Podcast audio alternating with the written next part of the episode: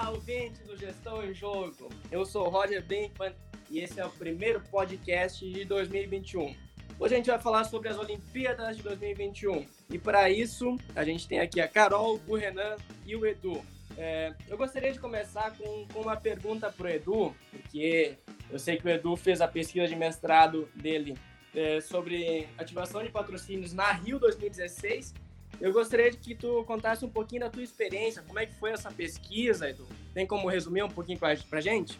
Claro que tem. Bom, feliz 2021 para todo mundo. Espero que esse ano seja um ano muito melhor do que o ano passado.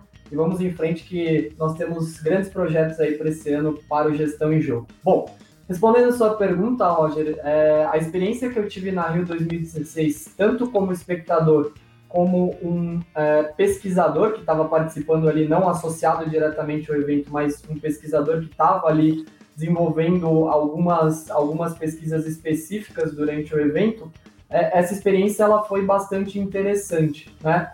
Não só para entender um pouco quais são as dinâmicas e como funciona toda a estrutura por trás e também pela frente dos Jogos Olímpicos, pela frente eu quero dizer no sentido de ter uma experiência como espectador, né?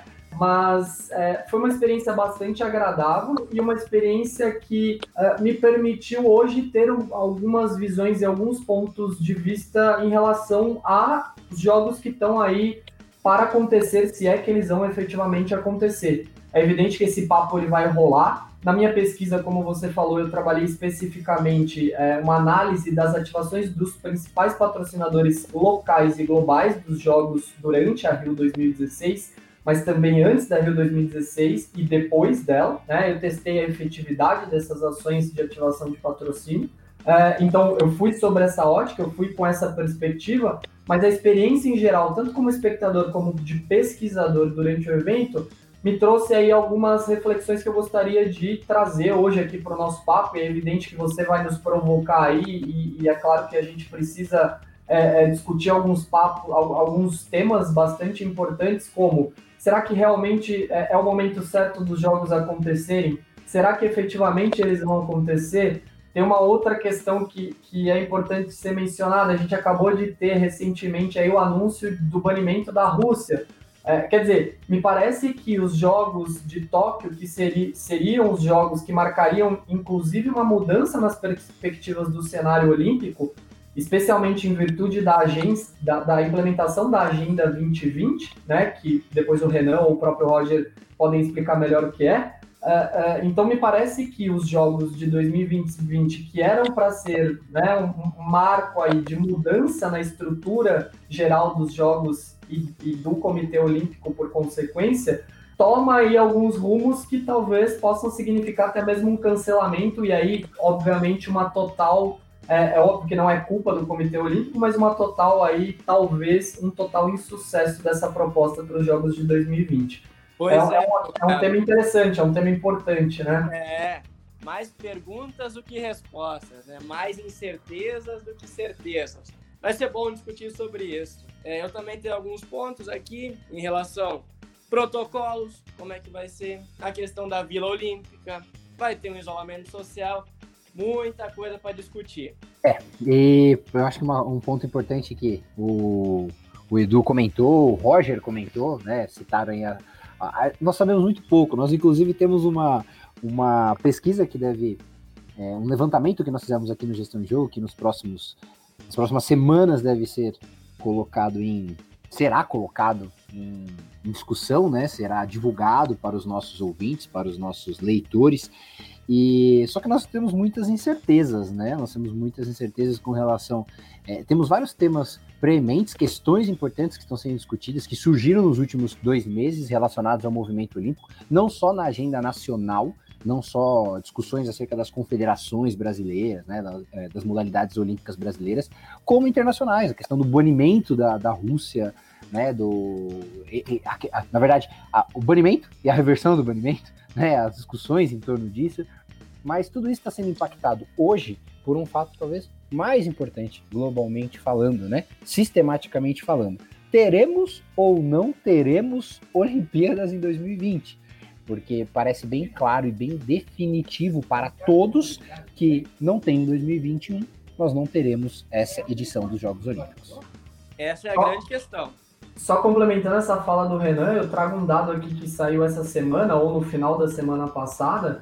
É, uma pesquisa foi divulgada, que foi realizada com os moradores de Tóquio, e a grande maioria das pessoas, dos moradores de Tóquio, votaram, né, opinaram como certos de que o correto seria um cancelamento ou um adiamento dos jogos mais uma vez. Ou seja, a grande maioria da população de Tóquio do Japão acha que não é o momento uh, de realizar a edição dos jogos para a data que ela está definida nesse ano de 2021, né? Boa, Edu, boa, Edu. Eu tô com os dados aqui, para te falar a verdade. Essa pesquisa foi conduzida pela Kyodo News. Vamos lá, 20% são a favor da realização em julho de 2021. 35% a favor do cancelamento, cancelamento total. E 45% são a favor de mais um adiamento. Mas será que é possível mais um adiamento? Para quando? É, é, essa que eu fico em dúvida. Tipo, seria quando? Porque em fevereiro de 2022 já vão ter os Jogos Olímpicos de Inverno. Vai ter conflito de data. É, na, na, na verdade, o que está sendo amplamente divulgado, né, Roger, isso pelo Comitê Olímpico e pelo Comitê de Organização Local, é, é que é inviável mais um adiamento. Né? Talvez, na, claro, na pesquisa a população, os consultados podem, não, acho que mais um adiamento, tudo, porque aí adiaríamos também os Jogos Olímpicos, a edição dos Jogos Olímpicos, quiçá talvez alguns meses da próxima edição dos Jogos de Verão e dos Jogos Olímpicos, para não encavalar tanto. Mas assim, o que parece ser inviável é o adiamento por para o ano de 2022. Jogaremos a Olimpíada talvez para o ano seguinte e depois não teremos tempo hábil, até porque a, a, gente tem que pensar que existe um calendário das modalidades olímpicas que as modalidades, ela, a maior parte das modalidades, situando-se, por exemplo, talvez o futebol, o basquete, alguns outros esportes de maior é, que tem uma maior capacidade financeira, os esportes dependem fortemente de é, eventos anuais é, tanto com bilheteria quanto com transmissões e a própria sustentação dos atletas, né, sustentação financeira dos atletas. Então é inviável nós esperarmos tanto para um mega evento do qual tomam parte apenas o, o core, apenas os principais atletas, que não são a base da pirâmide, que não dependem é, tanto assim do, do, desses eventos anuais que acontecem. Né? Então isso é uma coisa importante a ser considerada além disso que o Renan colocou, acho que é bem importante a gente também levar para um outro lado, que talvez a Carol possa até complementar, porque ela teve experiências na área de treinamento, mas a gente também está falando de ciclo de treinamento, né? Quer dizer, o atleta se prepara ali dentro do período da Olimpíada, que é o período entre a realização de, um de uma edição dos Jogos e outra, né? Esse é o período da Olimpíada. E o atleta, então, ele se prepara num ciclo, num macro ciclo de quatro anos para a próxima edição desses Jogos Olímpicos. O que aconteceu com o adiamento da edição de 2020 é, é, nada mais foi do que o um encerramento em tese daquele ciclo que estava sendo preparado durante os quatro anos por aqueles atletas. E agora, nesse intervalo de tempo de um ano praticamente, esses atletas vão ter que fazer uma preparação muito mais acelerada que eles teriam feito em três anos nas condições normais. Quer dizer, cada vez mais isso mostra que um novo adiamento dos jogos é completamente inviável. A gente provavelmente já não vai ter uma, a, a mesma qualidade de disputa das, das modalidades sob o ponto de vista fisiológico, de desempenho, do, em aspectos de treinamento, etc. e tal. Então, é, cada vez mais o adiamento ele, ele se mostra inviável, tanto do, sob o ponto de vista econômico, né, de manutenção aí da, da, da vida é, é, financeira desses atletas, mas também sob o ponto de vista de treinamento. Quer dizer, vamos passar a bola e vamos começar a pensar no próximo ciclo, se for o caso, para é, Paris 2024, né? Ah, eu tinha lido, acho que foi essa semana, ou semana passada, acho que quinta, que um atleta do remo, um atleta britânico, ele sugeriu a seguinte mudança. É, Tóquio 24 Paris 28 e Los Angeles 32. Óbvio que isso é, foi só uma sugestão, mas ele nesse no discurso dele ele fala sobre isso, sobre o treinamento, esse impacto. E além disso, ele falou uma coisa que é muito importante que atletas considerados favoritos, pensando assim nesse ciclo de Olimpíada, pode ser que ele não seja o favorito. É, vamos fingir que. Vamos fingir não, né? Vamos pensar que vai ter 21, a Olimpíada de 21. é, pode ser que ele não seja o favorito. Se for adiado ou se for cancelado, pode ser que ele nem participe também dessa Olimpíada. Então a gente também vai ter uma perda de atletas que são considerados favoritos. Então, assim, o score de medalhas com certeza vai mudar. Acho que isso também é uma coisa a se, a se pensar. É, uma coisa você mencionou, acho perfeito sua colocação, Carol. O, a, só que nós estamos vivendo uma pandemia. Né? Isso não é culpa da, do Comitê Olímpico, isso não é culpa. É, tem muita gente criticando, e assim, veja, existem críticas que eu considero até justas com relação à, à, demora do Comitê Olímpico Internacional de se posicionar com relação a um adiamento que, tava, que era claramente inevitável no ano passado. É, só que existem alguns, algumas questões que as pessoas criticam sem saber é, a fundo. O planejamento olímpico, o, o, planejamento do evento, de um evento dessa proporção, que é o maior evento em termos de esportes, é maior que a Copa do Mundo em termos de, de alcance, de número de atletas envolvidos, tudo.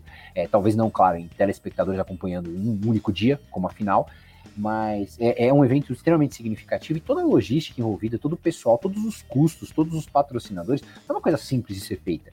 Então, por exemplo, você sugerir simplesmente o adiamento em quatro anos, é, eu não estou nem dizendo a preocupação com o atleta, porque o atleta ele é vítima de uma pandemia, como todo o mundo foi vítima de uma pandemia.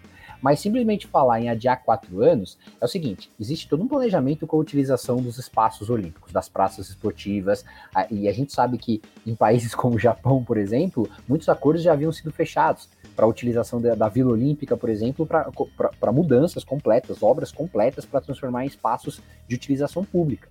E esse custo? Entendeu? Simplesmente sugerir o adiamento em quatro anos, quem vai arcar com isso? Né? Então vai ter uma explosão que uh, não estava no planejamento. Então, será que é viável? Eu, eu concordo com o que você está falando, mas assim, a pergunta que eu faço então aqui para vocês. Se tivesse na sua mão, Renan, se tivesse na sua mão, Edu, se tivesse na sua mão, Roger, adiaria mais um ano, cancelaria, porque assim, não é, não é sua culpa enquanto comitê, mas a gente está vivendo uma pandemia, então assim, qual seria a melhor solução? Bom, vamos lá, vamos fazer exercício aqui. Eu tô com a caneta na mão, vai sair ou não vai sair as Olimpíadas? É a pergunta pesada. Bom, o que, que a gente sabe? São 11 mil atletas envolvidos, de 204 países, 46 modalidades. Por hora, 50 países começaram a vacinação. Bom, se eu tenho esse poder, eu determino abril como mês limite para a pandemia estar controlada em todos os lugares do mundo. Se não tiver controlado em abril, infelizmente tem que cancelar as Olimpíadas, algo inédito, né? Na, das Olimpíadas modernas, né? Porque nem a guerra conseguiu cancelar uma Olimpíada. Então eu boto ali como abril, o mês limite para a pandemia estar controlada. Como que ela vai estar controlada? Bom, a vacina é uma das respostas? Mas não só isso. Então, é, eu, eu coloco ali, abril, ponto final. E, e que, Roger, assim, né? sendo talvez o pessimista aqui que, que vos fala, mas é, abril é de fato um, um prazo limite muito curto se a gente for considerar, por exemplo, o nosso a, o atual a atual situação do nosso país que ainda não tem um plano claro de vacina, né? Nós já estamos aqui adentrando o mês de fevereiro e a gente ainda não tem um plano, um plano claro de vacinação. Quer dizer, não se falou, por exemplo, de alguns grupos, dentre eles o de atletas, por exemplo, nesse plano de vacinação que foi previamente apresentado pelo nosso Ministério da Saúde. Quer dizer, nós estamos aí alguns meses dos Jogos Olímpicos e esse grupo ainda não foi considerado também como talvez um grupo prioritário, considerando que eles vão viajar para um outro país, eles vão ter que cumprir uma série de, de, de requisitos ali relacionados à segurança do evento, se é que o evento vai acontecer. Mas trazendo aí a resposta da Carol, minha posição seguiria mais ou menos essa que o Roger colocou, mas principalmente no sentido é, dando aí é, foco no cancelamento mesmo. E aí, Carol, aquilo que você colocou e que o Renan também colocou muito bem, quer dizer, a gente sabe, evidentemente, que não é uma culpa do Comitê Olímpico Internacional, muito embora eu concorde com o Renan que o comitê demorou muito para tomar uma decisão que já era uma decisão certa no ano passado. E que eu espero muito que o comitê, de novo, não demore tanto para tomar uma decisão nesse ano, visto que a gente tem total capacidade, especialmente porque a gente aprendeu durante um ano como é que essa pandemia ela se comporta, visto que hoje o comitê tem total capacidade de tomar uma decisão muito melhor embasada do que anteriormente, né? Uh, mas o que, eu, o que eu quero trazer aí da fala do Renan e um pouco da fala da Carol é que se a gente for considerar também aquilo que a Agenda 2020, que em tese seria começaria a ser implementada a partir da edição dos Jogos é, de Tóquio 2020, é, a questão da sustentabilidade relacionada aos jogos e principalmente a questão da sustentabilidade relacionada ao uso das arenas e dos espaços. Quer dizer, quando o Renan é, colocou lá que esses espaços eles têm né, um prazo de validade para serem usados como espaços de, de prática esportiva, e esse prazo de validade seria ali o momento dos Jogos Paralímpicos e dos Jogos Olímpicos, depois disso esses, esses espaços eles virariam, por exemplo, é, é, uma vila de pessoas, como foi nos Jogos de Londres, por exemplo, né? Quer dizer, então, se a gente está pensando também na sustentabilidade dos jogos, o cancelamento talvez faça muito mais sentido, mesmo que ele não aconteça, mesmo considerando todos os investimentos que foram feitos em infraestrutura para que ele acontecesse em tese, né? Mas pensando na sustentabilidade, o certo seria realizar o cancelamento e ok, vamos assumir que houve esse prejuízo do ponto de vista do investimento inicial, mas que a gente não pode aumentar ainda mais o prejuízo considerando a usabilidade das estruturas para os projetos que foram elaborados no momento pós Jogos Olímpicos e Jogos Paralímpicos, né? É, a gente teve aí uma diferença de, se eu não estou enganado, algo em torno de 2 bilhões é, em, devido ao cancelamento da, da, edição de 2020 e o, o, adiamento, na verdade, não o cancelamento, mas o adiamento para a edição de 2021. Quer dizer, a gente já tem um impacto sobre a economia, né, sobre as finanças do jogo na, dos jogos na ordem de 2 bilhões. Me corrijam se eu estiver errado. Quer dizer, será que vale a pena a gente tentar mais uma vez adiar e impactar ainda mais essa sustentabilidade também financeira dessa, dessa edição? Então, né, acho que é preciso que o comitê tenha ali, muito embora seja muito complicado, de novo, cancelar um evento dessa magnitude, mas ele também precisa seguir um pouco aquelas propostas que foram colocadas na Agenda 2020. Ok, foi feito investimento inicial, mas, cara, não, não dá mais para a gente empurrar isso com a barriga e absorvendo é, é, é, prejuízos sequentes aí até sabemos lá quando, até o mundo, até que o mundo esteja de fato imunizado, que vai ser muito complicado por conta do nosso país, por exemplo, por conta dos países africanos, por exemplo, por conta de uma série de outros países que ainda não começaram os seus, os seus processos de imunização. Né? É, eu, eu, não, eu não consigo responder, sou bem honesto, a, a pergunta da Carol, acho que foi uma pergunta muito capciosa para a gente conseguir responder de cara. É, seria leviano da minha parte é, é, dar uma resposta falando, é, argumentando que essa é uma resposta definitiva, porque nós não temos a capacidade de avaliar a, a, questão logística, as informações financeiras com a mesma. V vamos entender uma coisa: os Jogos Olímpicos eles são negócios, são business, né? É, e aí tem que ser pesado exatamente isso que o, que o Du falou, é, que é esse ponto que ele trouxe. Acima de tudo, claro que a gente vai o, o, o comitê vai pensar nos atletas. Isso é óbvio que vai pensar nos atletas. Agora, eu não de forma alguma essa possibilidade mencionada pela, pelo o atleta que a Carol é, citou, de adiar para 2024 e passar a Olimpíada seguinte para 2020, você começaria. Muito provavelmente ela não está sendo considerada pelo Comitê Olímpico, porque você não impactaria apenas um, um, um comitê organizador, uma cidade, você impactaria mais duas, e você impactaria todo o ciclo olímpico. Então, assim, o que eu acredito, com base nas limitadas informações que nós temos para analisar e, e, e tirar algumas poucas conclusões, é que dada a, a incerteza acerca da vacinação, da situação da pandemia, nós devemos ter muito provavelmente o adiamento, né, o cancelamento da edição dos jogos, da forma como estava sendo previsto, e algum evento intermediário até a, a, a próxima edição. Algum evento que permita a utilização de, dos espaços que forem possíveis de serem utilizados em Tóquio e as outras edições não sofram grandes alterações, até porque em três anos nós saberemos lidar melhor com essas,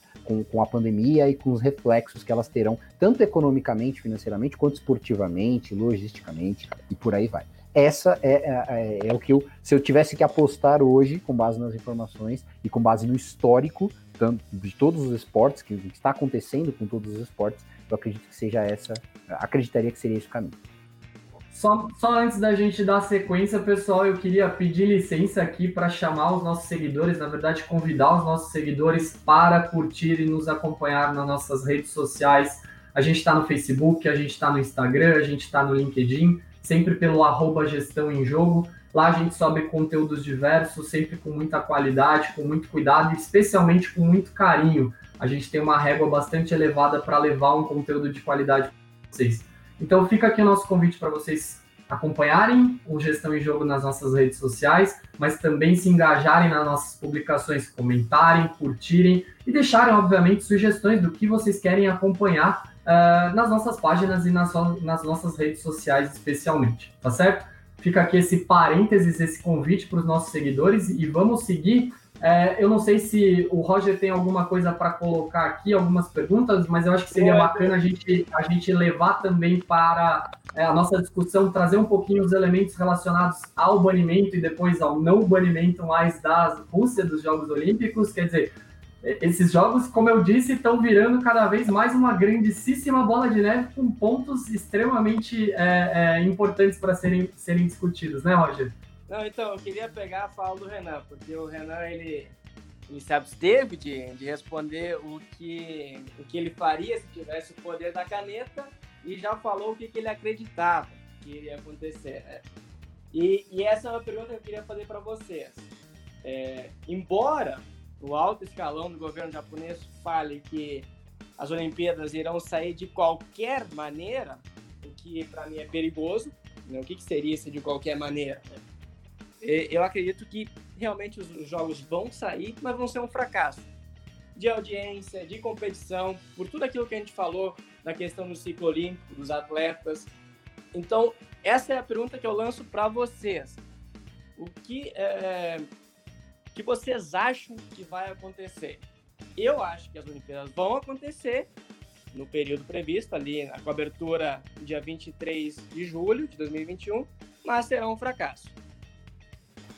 Eu coloco uma coisa importante aqui, ó. Você citou a, você citou a, fala do, do, do, do Comitê Olímpico, do, do, Thomas Bach, né? Que é o, o presidente do Comitê Olímpico Internacional. Gente, vamos, primeiro de tudo, vamos fazer uma coisa, deixar uma coisa bem clara a gente sabe que além de business, é política. E pensando em business e política, obviamente, ele não iria falar em nenhum momento que não há possibilidade nenhuma ou que está muito claro que não será possível realizar. É, é a gente pode até pensar pelo lado da governança, mas pensando pelo lado do business, pensando pela questão de perder patrocinadores antes de, é, de ter certeza que não será possível, porque a partir do momento que se torna é, é, inviável, o patrocinador começa a sentir, tem incerteza com relação a isso, né, começa a cair faturamento e uma série de outros fatores. Então, acho assim, é, a gente tem que separar um pouquinho essa parte de política e business daquele planejamento que certamente está acontecendo em algumas instâncias do COI, tá? É, tentar, em alguns momentos, tomar cuidado, que a, a gente analisa muito por essa ótica, mas a gente esquece que é business e tem política envolvida, né? Pode falar, Du. E, e, na verdade tem muita política envolvida, né? E, e a gente viu, inclusive, o, a, o quanto de política tem envolvido até na edição dos jogos aqui em Rio 2016 e, e depois com a, com a revelação dos, dos N problemas relacionados à corrupção por trás dos jogos aqui, por exemplo, né? É, eu queria só complementar isso que o Rê trouxe em relação às questões políticas, que também é um dado de, de da, dessa mesma pesquisa em que perguntaram ali para os moradores de Tóquio, para a população em geral do, do Japão, se eles estavam de acordo com a realização ou com o adiamento ou até mesmo com o cancelamento, é, essas mesmas pessoas é, indicaram é, um índice muito mais baixo de aprovação em relação ao governo, especialmente direcionado por questões envolvendo os Jogos Olímpicos é, de Tóquio 2020/2021, né? Mas na, seguindo aí a provocação do Roger, eu, eu, assim, eu coloquei a minha posição ali como talvez um gestor, né, como um tomador de decisões a partir daquela provocação que a Carol fez. Mas eu também acho, Roger, que muito possivelmente essa edição ela vai ocorrer, ela vai ser um fracasso sob o ponto de vista não só de audiência, mas também de qualidade das disputas, é, especialmente considerando também aquilo que eu coloquei em relação aos ciclos olímpicos de treinamento e de preparação desses atletas. É, é evidente que um atleta ele não vai conseguir é, ter o, mesmo desempenho que ele teria considerando ali uma preparação de três anos, né? É óbvio que aquela proposta que a Carol, a, a Carol colocou, né, aquela proposta daquele atleta em, em, mudar a data né, e jogar essa, a, essa edição de 2021 para 2024 e aí seguir um cronograma, isso também seria incabível do ponto de vista de business, porque a gente está falando num impacto e numa bola de neve gigantesca, porque isso vai impactar na organização dos jogos de 2024, na organização dos jogos de 2028, na organização dos jogos de 2032. E a gente lembra que, né, a gente está dizendo aí, está tá, tá considerando a organização dos jogos, por exemplo, por Paris, que muito provavelmente vai ter todas as suas estruturas e o seu plano extremamente pronto, redondo para ser implementado muito antes da data limite que é imposta pelo Comitê Olímpico Internacional. Diferentemente, por exemplo, do que foi aqui no Brasil, que nós terminamos ali as estruturas, as instalações e todos os planos aos 48, 50 do segundo tempo, né?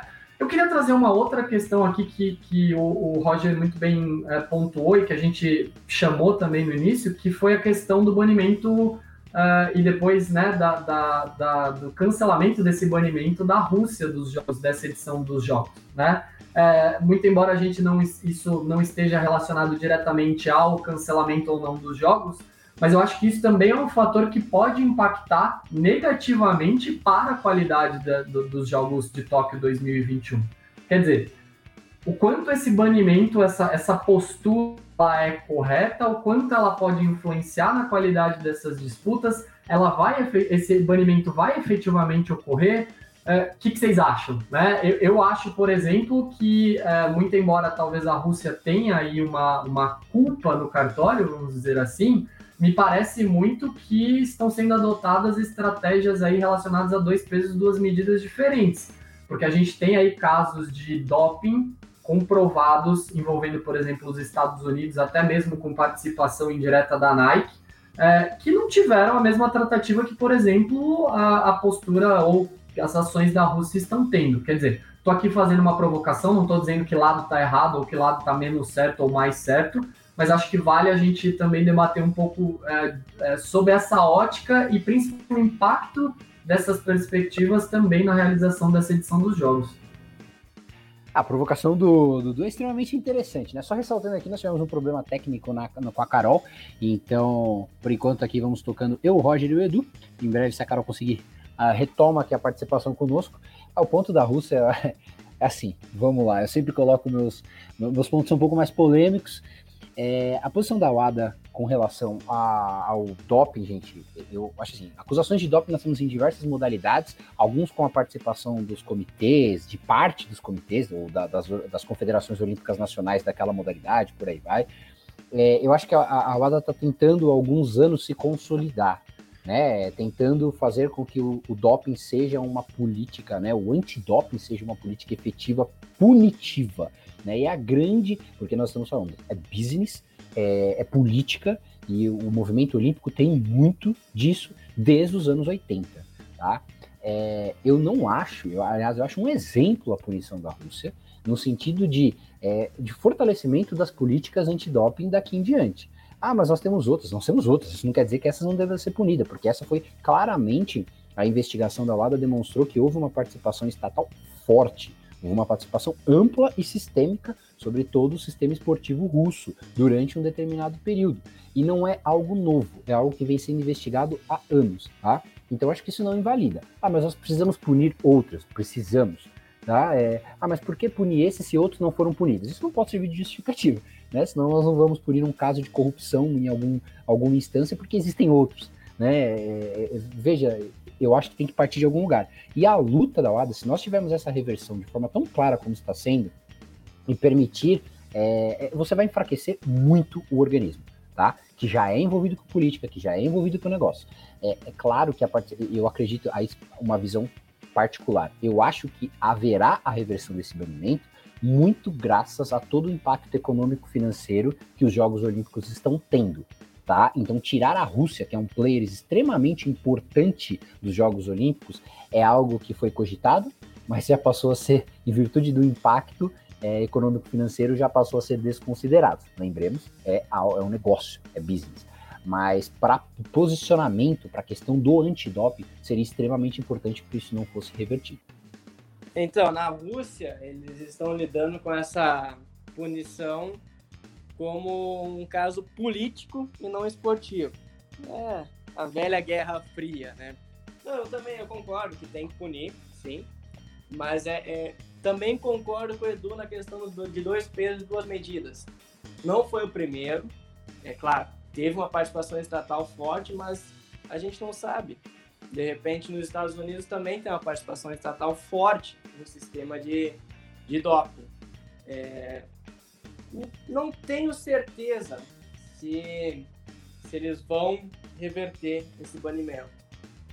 Tá certo que os atletas vão poder, os atletas russos vão poder competir com, com a bandeira. Como é que é aquela bandeira sem, sem país? Como é que é o nome dela? É, é, a, é a bandeira do próprio comitê, né? A bandeira branca do Comitê Isso. Olímpico Internacional, né? É, eu, mas eu me, eu, eu me coloco na, na pele dos atletas competindo com a bandeira do COI e não com a bandeira do meu país. Pô, que motivação, hein? Nossa! Mas, é, pessoal, é, vocês têm mais alguma questão a colocar sobre esse assunto, Olimpíada 2021?